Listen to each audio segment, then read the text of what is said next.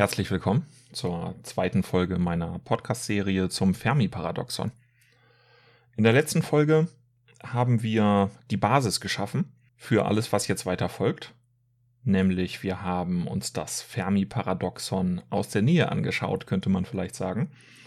Haben die Grundsteine gelegt, haben uns angeschaut, woher das eigentlich kommt, was für ein Typ Fermi war, wie seine Denkweise war, was das Ganze schon, ähm, glaube ich, ähm, sehr gut deutlich gemacht hat, warum Fermi diese Frage gestellt hat und wie das Ganze zustande kam.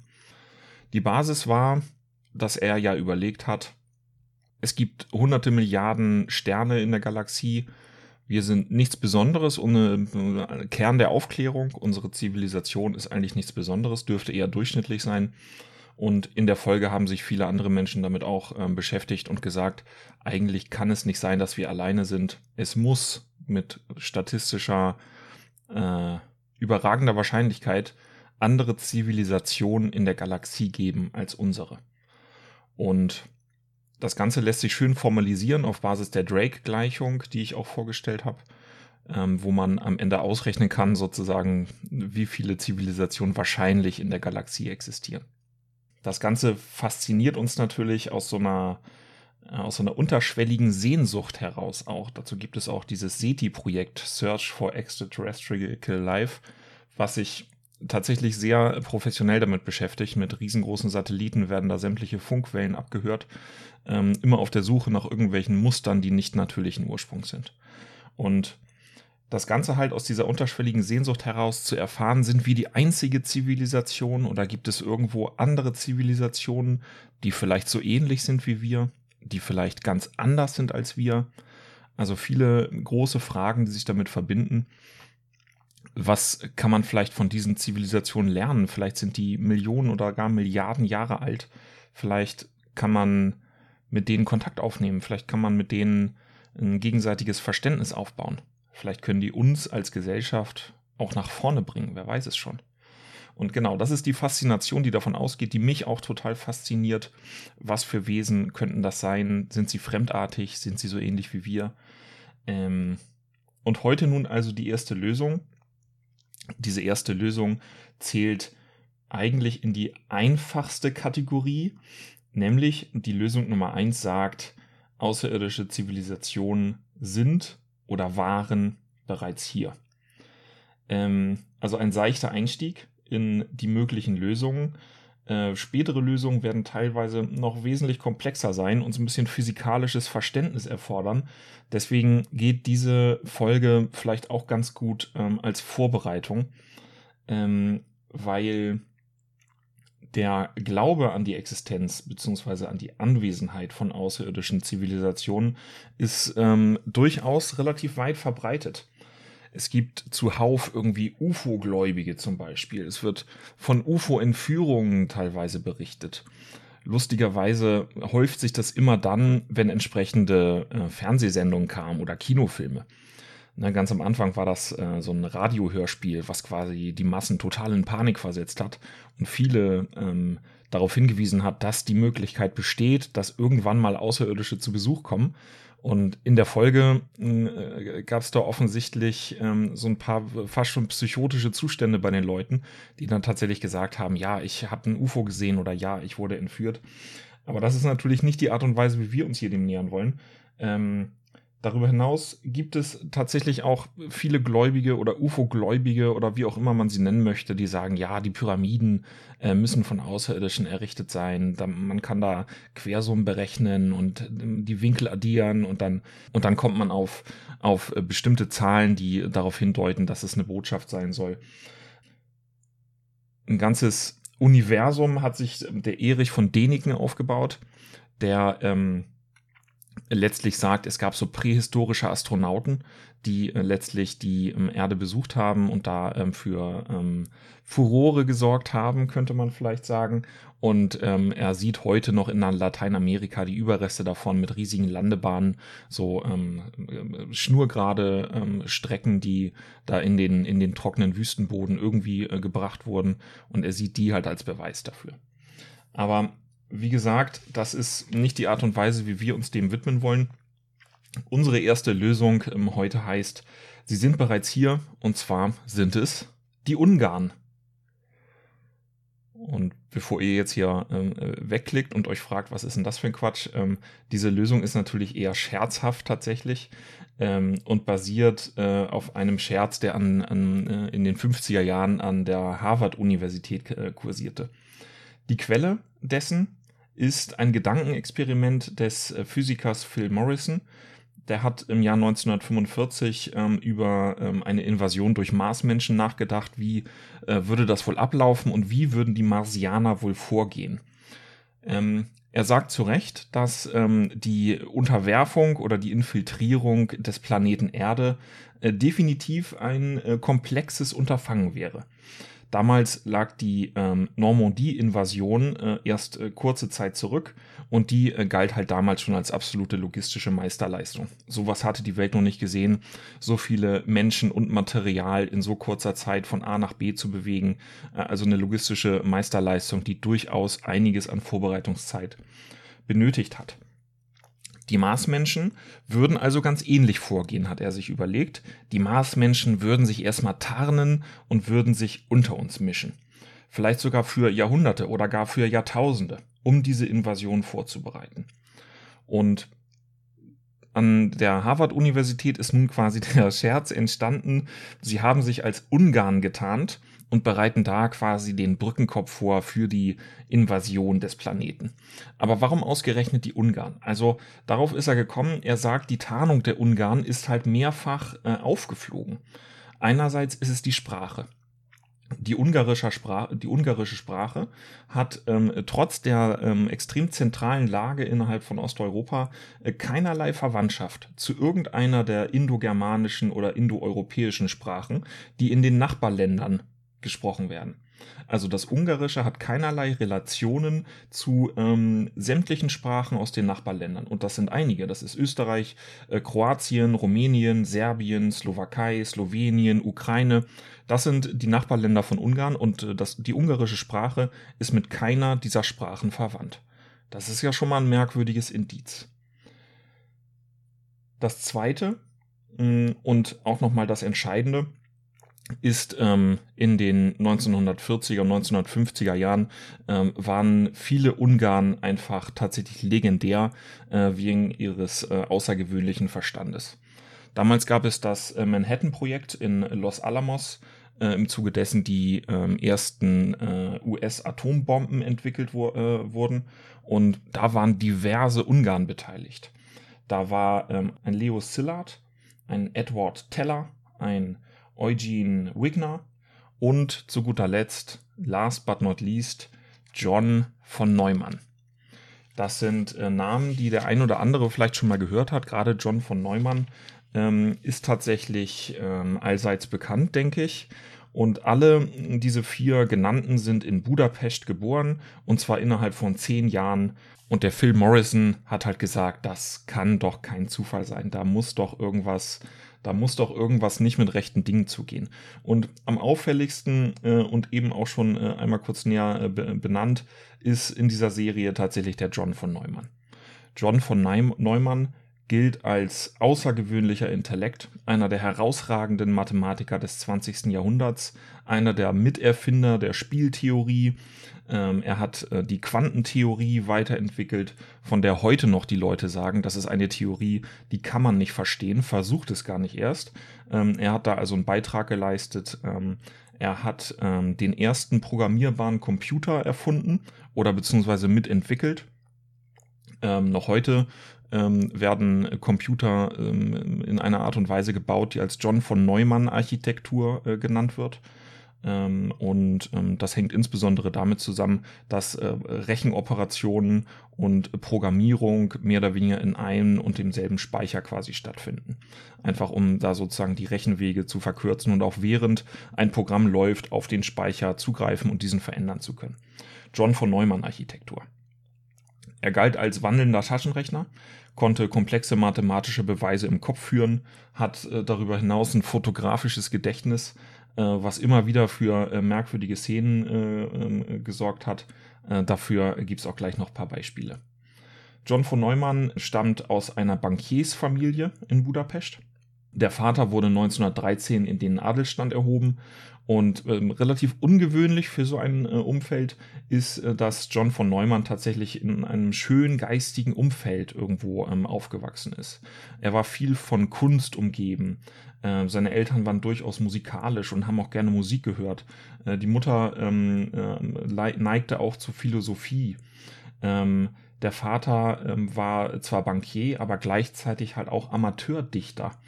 Ähm, die Mutter hat Eleganz als ganz eigene Qualität gesehen und war sehr von, von Ästhetik ähm, überzeugt.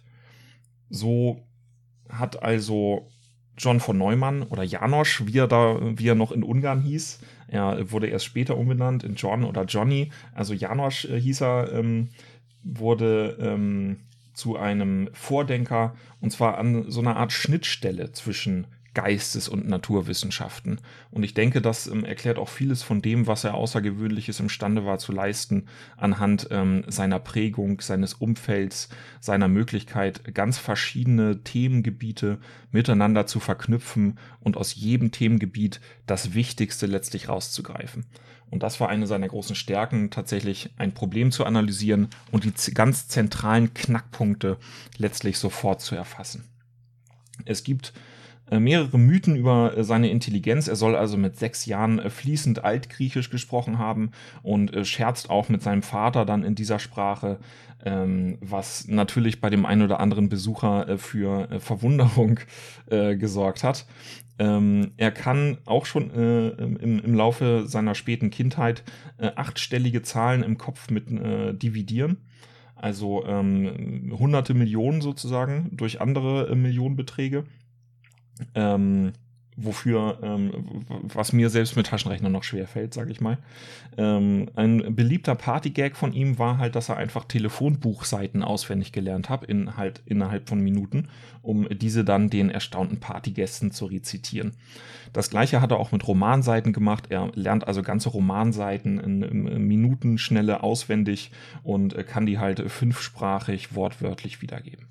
Der Edward Teller vom Manhattan Project ähm, sagte denn auch mal, eine geistig überlegene Rasse hätte große Ähnlichkeit mit John von Neumann. Also er muss wirklich eine außergewöhnliche Erscheinung gewesen sein, nicht bloß besonders schlau sozusagen, wie man ja ähm, Menschen kennt oder vielleicht habt ihr auch Leute in ihrem Bekanntenkreis, die einfach außergewöhnlich schlau sind. Sowas gibt es immer wieder.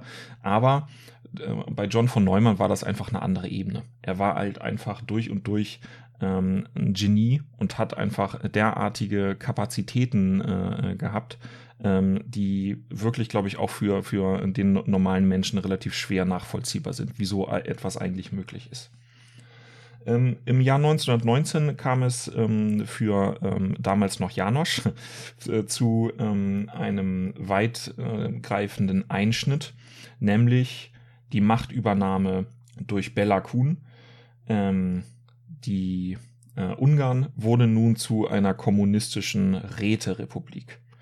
Das bedeutete für die Familie ähm, Flucht, Flucht nach Wien, äh, später dann weiter in die Schweiz, wo ähm, John von Neumann äh, sein Studium ähm, der Chemie aufgenommen hat in Zürich. Und aus dieser Zeit stammt auch ein tief verwurzelter Hass auf den Kommunismus, der bei John von Neumann wohl zu beobachten war, einfach weil ähm, er sich sicher war, die, diese Ideologie hat mich aus meiner geliebten Heimat letztlich vertrieben. So, er musste sich dort verabschieden, war danach auch nur noch ganz sporadisch mal in Ungarn. Genau, sie haben ihn also quasi vertrieben und ähm, er nimmt äh, also das Studium der Chemie auf. Er hat äh, auch äh, später noch Mathematik studiert in Berlin und in, äh, dann doch nochmal in Budapest. Und 1926 äh, ähm, hat er den Doktortitel erlangt und äh, ab 1930 war er dann in Princeton und hat dort den Lehrstuhl für Quantenphysik inne gehabt. Er gründet äh, dort tatsächlich auch das Institute for Advanced Study äh, und zwar zusammen mit niemand Geringerem als Albert Einstein, kann also äh, durchaus als Weggefährte des späten Albert Einstein gelten. Ein anderer Wegbegleiter, der ähm, immer wieder ähm, auch in dieser Serie erwähnt werden, werden wird, ist Alan Turing. Den kennt ihr vielleicht vom ähm, sogenannten Turing-Test, wo es also darum geht, wie kann ich unterscheiden, ob ich mit einem mit einer künstlichen Intelligenz hier gerade rede oder ob es sich tatsächlich um einen Menschen handelt am anderen Ende. Und ähm, dieser Turing-Test läuft halt darauf hinaus, dass quasi ein Interview geführt wird mit dem Gesprächspartner und ähm, Anschließend sollen die Probanden halt sagen, handelte es sich hier um, ein, um eine künstliche Intelligenz, handelte es sich um einen Computer oder handelte es sich um einen realen Menschen. Und dann kann man sozusagen äh, nachher auswerten, wie viel Prozent der Probanden waren der Ansicht, dass es sich um einen Menschen handelt und ähm, das ist bis heute sozusagen der weit verbreitetste Test für ähm, künstliche Intelligenz. Ähm, und ähm, genau, Werte wie 70, 80 Prozent, also 70 Prozent der Menschen halten die künstliche Intelligenz für einen Menschen, ähm, haben wir erst in den letzten Jahren ähm, geschafft sozusagen. Und heute sind die besten künstlichen Intelligenzen, die das Gespräch beherrschen sozusagen, äh, liegen mittlerweile irgendwo bei 90, 95 Prozent. Also da hat sich richtig was getan. Und genau, Turing war also ein äh, Vordenker, kann man sagen, was künstliche Intelligenz und maschinelles Lernen anging. Also schon in den Anfangszeiten ähm, der Computertechnologie war er davon überzeugt, dass das Ziel eigentlich sein muss, den Computer ähm, oder ein neuronales Netz so intelligent zu machen, ähm, dass es wirklich am Ende auch die äh, menschlichen Fähigkeiten quasi übersteigt. War also ein wichtiger Wegbegleiter von John von Neumann. Weiterhin erstaunlich ähm, an John oder Johnny, wie er dann in den USA hieß, ähm, war, dass er halt absolut kein Nerd war. Er war halt ähm, mega intelligent, äh, war aber gleichzeitig ähm, ein Lebemann, ein Draufgänger hat äh, in Princeton also ähm, zusammen mit seiner Frau wöchentliche Abendgesellschaften veranstaltet, rauschende Feste. Äh, John von Neumann selbst galt als extrem warmherzig, äh, aber auch als gut gekleidet. Er trug immer Anzug und Weste. Äh, selbst auf irgendwie Expeditionen in den Grand Canyon, wo er also auf dem Eselsrücken quasi die steilen Hänge runtergeritten ist. Ähm, selbst da ähm, hat er sich nicht nehmen lassen, also Anzug, Krawatte und Weste zu tragen. Ähm, gleichzeitig unterhaltsam, geistreich, extrem witzig. Äh, John von Neumann war also äh, quasi ein gesellschaftlicher Mittelpunkt, auch damals schon in Princeton und ähm, gleichzeitig ähm, galt er auch als riskanter Autofahrer. Äh, sein Fahrstil muss äh, unbekümmert bis wirklich rücksichtslos gewesen sein. Er hat sich einmal im Jahr einen Neuwagen geleistet, äh, unter anderem deswegen, weil er, weil ähm, sein vorheriges Auto meistens nach einem Jahr nicht mehr äh, fahrtüchtig war. Und ähm, in der Nähe von Los Alamos gab es tatsächlich eine John von Neumann Kurve, ähm, die dafür berüchtigt war, dass äh, der John von Neumann da also häufig mit einem Irrsinnskaracho um die Ecke gerast ist und äh, dort also wirklich ständig Unfälle provoziert hat. Äh, er hatte aber Glück, er ist immer glimpflich davongekommen, es ist nie über einen Blechschaden hinausgegangen, sodass er also seine Studien treiben konnte und seine Projekte ähm, bearbeiten konnte. In den 1930er Jahren hat er sich mit der mathematischen Modellierung von Detonationswellen beschäftigt und das hat ihn dann auch langfristig in dieses Manhattan Project reingebracht von Los Alamos, wo es also darum ging, tatsächlich Detonationswellen ähm, vorauszuberechnen und dafür ähm, letztlich komplexe Gleichungssysteme zu lösen. Und um diese ähm, komplexen Gleichungssysteme äh, besser angehen zu können, ähm, weil auch er da quasi äh, an seine Grenzen stieß, einfach weil es wirklich Fleißarbeit ist, ein komplexes Gleichungssystem äh, zu lösen, ähm, erkennt er also nun das Potenzial von Hochleistungsrechnern. Und er gräbt sich sofort, er ist sofort Feuer und Flamme, er gräbt sich also ganz tief in diese Materie rein ähm, guckt, wie ist der aktuelle Stand der Technik, ähm, was geht, woran hapert es sozusagen. Und er ist da genau in die Zeit reingeraten, wo tatsächlich mehrere Projekte gleichzeitig an den ersten Hochleistungsrechnern gearbeitet haben. Das war in Harvard selber der ähm, Mark I. Äh, dann gab es noch in Philadelphia ähm, den ENIAC, der von der ähm, Armee bezahlt wurde. Und gleichzeitig sind auch die äh, Bell Laboratories ähm, ähm, da ähm, relativ eifrig dran gewesen, einen ähm, Computer oder eine, eine, Hoch, eine Hochleistungsrechenmaschine, wie es damals noch hieß, ähm, letztlich herzustellen. Und ähm, John von Neumann hat ähm, Kontakt aufgenommen zu allen diesen Projekten und hat irgendwie es geschafft, sozusagen das Wissen zwischen diesen einzelnen Projekten hin und her zu transferieren. Hat also, äh, war also quasi so eine Synchro Synchronisationsschnittstelle letztlich für diese, für diese drei verschiedenen Projekte. Und ähm, da zeigte sich auch nochmal ganz deutlich die Stärke von dem John von Neumann, nämlich einfach das Zusammenführen und Verdichten von neuartigen Konzepten aus ganz verschiedenen äh, Fachbereichen. Auch ohne Rücksicht auf Urheberschaft ist er da äh, vorangegangen, hat also munter in jeder Runde alles ausgeplaudert, was er sozusagen wusste, auch egal woher das stammte. Er hat da kein, keine Rücksicht genommen auf irgendwie Urheberschaft oder äh, mögliche Patentrechte oder sowas. Ähm, hat sich aber gleichzeitig auch nicht selber in den, in den Vordergrund gespielt. Also er hat ähm, grundsätzlich ähm, hat er ähm, andere Leute sozusagen das äh, zeichnen lassen, was an Berichten rausgegangen ist und ähm, hat also auf diese Art und Weise äh, letztlich den äh, Bau des ersten Rechners mit beschreibbarem Speicher koordiniert. Und wie schon erwähnt, diese Art der ähm, Rechnerarchitektur heißt bis heute von Neumann Architektur.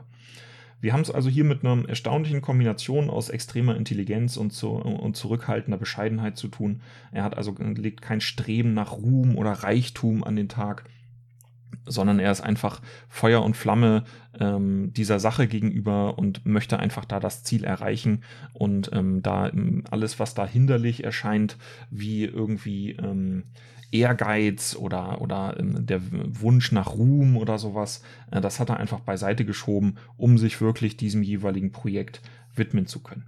Er kann in mancherlei Hinsicht auch als Vorläufer von Bill Gates betrachtet werden. Er hat nämlich nicht nur ähm, die ähm, Technik des Rechners ähm, koordiniert und weit nach vorne gebracht, sondern er hat auch als einer der ersten erkannt, wie ausschlaggebend und zentral eigentlich die Bedeutung der Programmierung ist wie wichtig die logische Stringenz innerhalb der Software ist. Ähm, dass man mit möglichst wenigen Rechenschritten das gewünschte Ergebnis erzielt. Er hat sogar den Programmiererinnen, waren es damals äh, meistens, Tipps gegeben, wann sie welches Kommando brauchen, wann sie welche Kommandozeile rauslassen können ähm, wie das in welcher Programmiersprache auszusehen hat. Also er steckte wirklich tief in der Materie drin, nicht nur im, in, in, in dem technischen Part und in dem logischen Part, sondern insbesondere halt auch, wenn es dann an den mathematischen Part, an die Programmierung ging. Auch da steckte er halt ganz tief drin. Er kann also durchaus halt als Impresario einfach gelten, als äh, Katalysator für Ideen äh, aus Teamwork heraus.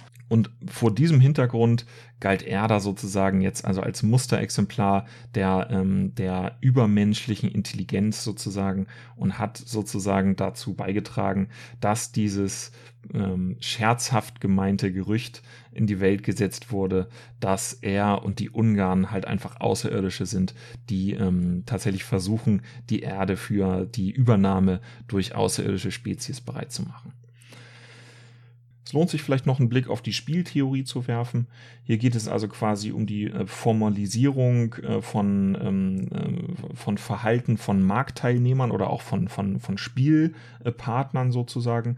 Es wird also ein Spiel formalisiert, festgelegt werden ähm, die Spieler, wie viele Spieler gibt es, festgelegt werden die Spielregeln, festgelegt werden mögliche Züge und festgelegt wird das Ziel des Spiels. Und ähm, je nachdem auch, wie die Interaktion der einzelnen Spieler untereinander ist und welchen über welchen Informationsgrad sie verfügen, kann dann tatsächlich formal theoretisch eine Lösung abgeleitet werden. Also was ist die beste Lösung, was ist rationales Verhalten, was ist das beste Verhalten bei Informationsunsicherheit. Ähm, das sind tatsächlich Dinge, die man, die man hier rausziehen kann. Und er hat ähm, äh, einen Hauptsatz für Nullsummenspiele beigebracht ähm, zu dieser Theorie. Dabei ist das Ziel der Spieler einfach die Minimierung der gegnerischen Maximalauszahlung sowie mh, hm, des eigenen Maximalverlusts. Deswegen heißt dieses Theorem auch Min-Max-Theorem. Man will also sozusagen die eigenen Verluste begrenzen und den Gewinn des Spielgegners sozusagen minimieren dabei. Das Ganze ähm, gilt heute als Spezialfall des Nash-Gleichgewichts. Ähm, Nash war ja ebenfalls ein bedeutender ähm, Vertreter der Spieltheorie, äh, hat dafür den äh, Nobelpreis ähm, äh, bekommen in, ähm, in den Wirtschaftswissenschaften. Und ähm, letztlich wurde durch diese Spieltheorie auch das Thema des Homo economicus abgelöst. Vielleicht habt ihr von äh, dem schon mal was gehört. Da geht es also darum, dass ähm, Marktteilnehmer ähm, einfach sich rational verhalten. Und dieses rationale Verhalten der Marktteilnehmer wurde durch die Spieltheorie halt ergänzt, um welchen Informationsgrad hat denn der jeweilige Spielteilnehmer eigentlich? Und interagieren die Spieler miteinander? Ähm, kooperieren die oder kooperieren sie nicht? Das hat ja alles totalen Einfluss auf diese Spiele, ähm, wie zum Beispiel auf das Gefangenendilemma. Äh, das ähm, kennt ihr wahrscheinlich. Also zwei Leute ähm, sitzen in Haft und es gibt verschiedene Lösungsmöglichkeiten wenn keiner ähm, äh, was sagt, äh, kriegen beide fünf Jahre. Wenn äh, einer den anderen verpfeift, kriegt er also zwei Jahre. Wenn aber beide sich gegenseitig verpfeifen, kriegen beide zehn Jahre. So, und äh, was passiert nun, wenn die beiden nicht miteinander reden können, also nicht kooperieren, wählt jeder für sich im Zweifel das, was für ihn am rationalsten ist, nämlich er verpfeift den anderen in der Hoffnung, zwei Jahre zu bekommen. Und am Ende verpfeifen sich deswegen aber beide gegenseitig und beide bekommen zehn Jahre. Also eigentlich sozusagen ein rationales Handeln, was sich dann aber sozusagen verkehrt und für beide den schlechtmöglichsten Ausgang hat. Ähm, das ist also so ein typisches Gedankenspiel aus der Spieltheorie. Und ähm, genau, John von Neumann hat also äh, dazu durchaus aus mathematischer Sicht beigetragen. Ja, so viel dazu. Lösung Nummer eins: Die Außerirdischen sind da, es sind die Ungarn. Äh, ich bin gespannt auf eure Meinung. Ähm, ich hoffe, euch hat es gefallen. Ähm, in der nächsten Woche geht es dann weiter mit der nächsten Lösung und äh, ihr dürft schon gespannt sein, was es ist. Bis dahin ähm, hoffe ich, ihr habt den scherzhaften Charakter dieser Folge verstanden und ähm, ja, freue mich über Kommentare.